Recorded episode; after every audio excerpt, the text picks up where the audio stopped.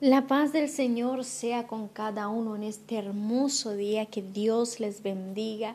Espero que cada uno de ustedes estén muy bien, siempre aprendiendo de la palabra de Dios, cómo agradarle al Señor cada día, practicando lo que está escrito en su palabra. Y en este día vamos a estudiar, ya estamos en el décimo primero de las enseñanzas de Jesús. ¿Se acuerdan que yo les había dicho que había dos enseñanzas? Y hoy ya estamos en el décimo primero aprendiendo sobre las enseñanzas de Jesús. Este es un estudio que el Espíritu Santo me ha concedido la gracia, ¿verdad?, para escribir en un, en un cuadernillo. Y poder también ministrarles a ustedes este, esto que yo he escrito. Entonces son temas que yo he hecho en un cuadernillo y son dos enseñanzas sobre ¿verdad? las enseñanzas de Jesús y luego vendremos a meditar sobre las parábolas de Jesús. En este cuadernillo serían cuatro temas lo que están escritos. Primeramente son dos enseñanzas sobre las enseñanzas de Jesús, Después está las parábolas de Jesús que también tienen doce enseñanzas. Después Jesús es nuestro ejemplo, tiene diez enseñanzas. Y Jesús es, tiene siete enseñanzas, cosas, siete cosas que nuestro Señor Jesucristo es. Jesús es el pan de vida, Jesús es la luz del mundo. Entonces son siete cosas que vamos a meditar también sobre Jesús es. Pero ahora ya estamos en el décimo primero de las enseñanzas de Jesús y muy pronto ya lo vamos a estar terminando así para estar adentrando en las parábolas de Jesús. Y en la enseñanza de Jesús que hoy vamos a meditar, vamos a meditar sobre el afán y la ansiedad. En un mundo en donde las personas están muy afanadas por conseguir las cosas materiales, por muchas veces querer ser mejor que el otro, eh, muchas veces querer mostrarse y a causa de eso viene la ansiedad también, ¿verdad? La ansiedad es una de las peores cosas. Eh, muchas veces pensamos que la ansiedad solo es un sentimiento, pero lastimosamente la ansiedad es como una enfermedad que eh, muchas veces nos hace mucho daño. No tenemos paz cuando tenemos la ansiedad. Y hay varios tipos o niveles de la ansiedad, pero yo no quisiera adentrar en este tema, sino que quisiera hablar de la ansiedad y del afán, del afán ¿verdad? completo, general. Y este pasaje está escrito en San Mateo, capítulo 6, versículo 25 hasta el 34. Si tú tienes tu Biblia contigo, sería maravilloso que pudieras abrirla y vamos a leerla juntos, este pasaje tan extraordinario. Y también para que tú puedas corroborar todo lo que estoy diciendo, que está basado en la palabra de Dios. Y dice así, el afán y la ansiedad. Por tanto os digo, no os afanéis por vuestra vida, qué habéis de comer o qué habéis de beber, ni por vuestro cuerpo, qué habéis de vestir. ¿No es la vida más que el alimento y el cuerpo más que el vestido? Mirad las aves del cielo, que no siembran, ni ciegan, ni recogen en graneros, y vuestro Padre Celestial las alimenta. ¿No valéis vosotros mucho más que ellas? ¿Y quién de vosotros podrá, por mucho que se afane, añadir a su estatura un codo? Y por el vestido, ¿por qué os afanáis? Considerad los lirios del campo, cómo crecen, no trabajan ni hilan, pero os digo que ni aun Salomón con toda su gloria se vistió así como uno de ellos. Y si la hierba del campo que hoy es y mañana se echa en el horno, Dios las viste así, ¿no hará mucho más a vosotros, hombres de poca fe? No os afanéis pues diciendo, ¿qué comeremos? o qué beberemos? o qué vestiremos? Porque los gentiles buscan todas estas cosas, pero vuestro Padre Celestial sabe que tenéis necesidad de todas estas cosas. Mas buscad primeramente el reino de Dios y su justicia, y todas estas cosas os serán añadidas. Así que no os afanéis por el día de mañana, porque el día de mañana traerá su afán. Basta a cada día su propio mal, dice la palabra de Dios. Qué preguntas o qué cosas tan extraordinarias y tan interesantes nos dicen esta palabra, ¿verdad? Nosotros como seres humanos siempre nos preocupamos qué vamos a comer o qué voy a comer, al menos cuando el desempleo golpea nuestras puertas o cuando no tenemos, ¿verdad?, cómo suplir las necesidades y yo creo que aún más esto pasa con los padres de familia. Eh, cuando la necesidad o la crisis está golpeando o a veces el salario no basta para mantener la calidad de vida que quisiéramos mantener. Entonces siempre nos preocupamos, nos afanamos y somos ansiosos y nos preguntamos qué comeremos mañana o también en el sentido también de qué vestiremos. Muchas veces más nosotras las mujeres cuando llega el invierno siempre nos preocupamos o cuando va a comenzar el año escolar decimos a mi hijo le falta esto o mi hijo no tiene esto, mi hija le hace falta nuevos uniformes porque ya le queda corto, eh, el invierno ya está llegando, mi hijo o mi hija está creciendo demasiado y ya le hace falta nuevas ropas. Entonces son preguntas y son cosas que por más pequeñas que a veces sean, esto puede también demostrar un pensamiento de desconfianza hacia el Señor cuando esto se torna ya una ansiedad o una preocupación en, nuestro, en nuestros corazones, ¿verdad? En nuestro día a día. Eh, el afán de obtener también posesiones materiales ha hecho que las personas inviertan muchas horas fuera de lo normal para obtenerla y a veces hasta practicando cosas ilícitas para obtener aquellos bienes que desea. Y la ansiedad la ansiedad saca la paz de nosotros. La ansiedad nos hace querer ver el futuro, lo que lograremos o no, como si pudiésemos controlar el tiempo. Eso es lo que la ansiedad nos hace. La ansiedad piensa que todo tiene que ser con, pero sin embargo, el otro lado está la paz, la paz que sobrepasa todo entendimiento, que a pesar que muchas veces no tengamos o eh, falta un tiempo para obtener, esperar en el tiempo de Dios.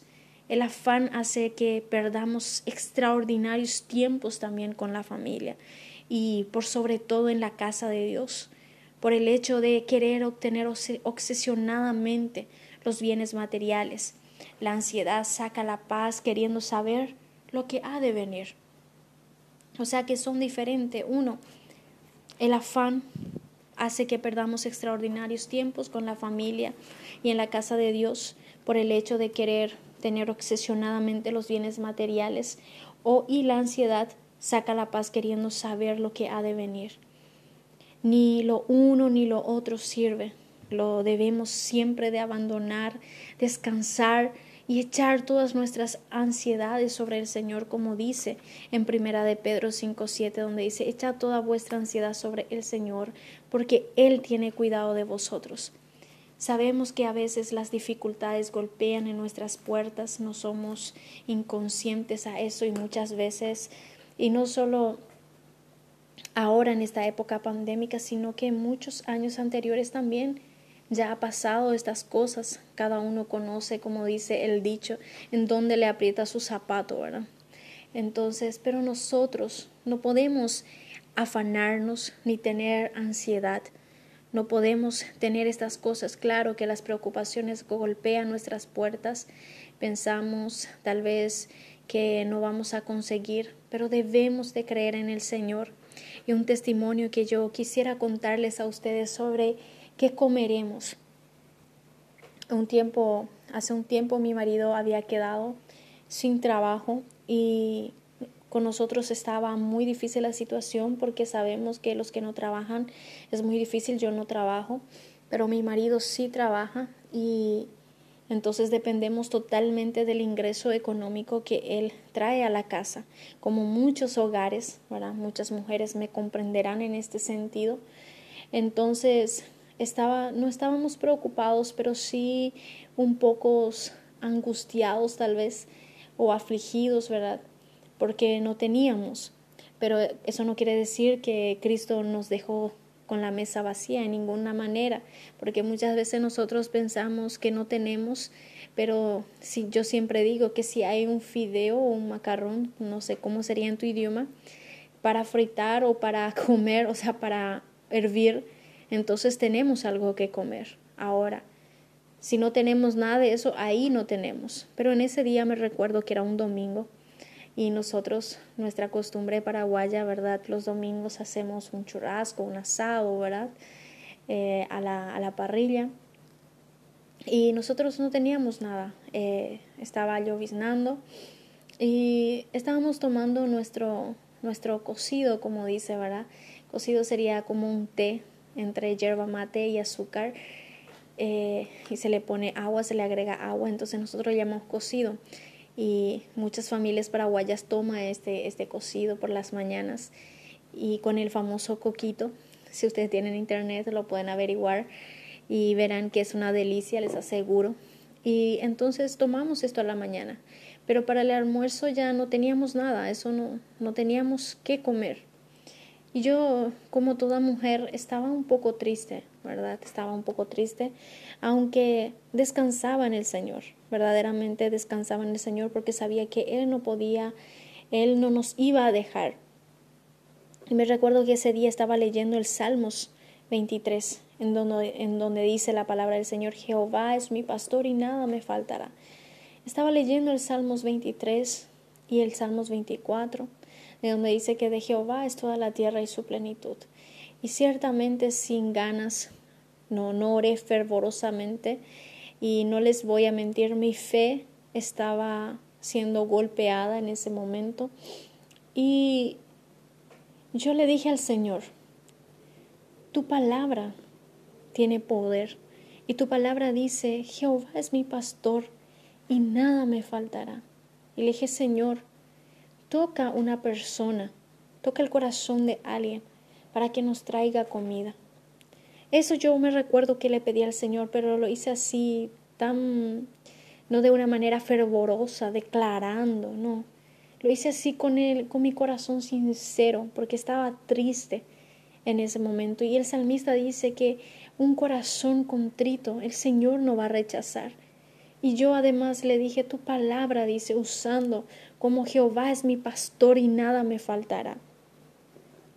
Y a la misma hora recibí una llamada de una persona y me dice, acabo de enviarte una plata para que use, ¿verdad? Entonces ahí yo, al acabar mi oración, recibí esta llamada y yo dije, qué rápido el Señor. Yo pienso así que rápido el Señor me contestó y alegró eso mi vida. ¿Verdad? Porque ah, no, no oré con fervor, no, y mi fe estaba siendo golpeada, y aún así el Señor tuvo cuidado de nosotros.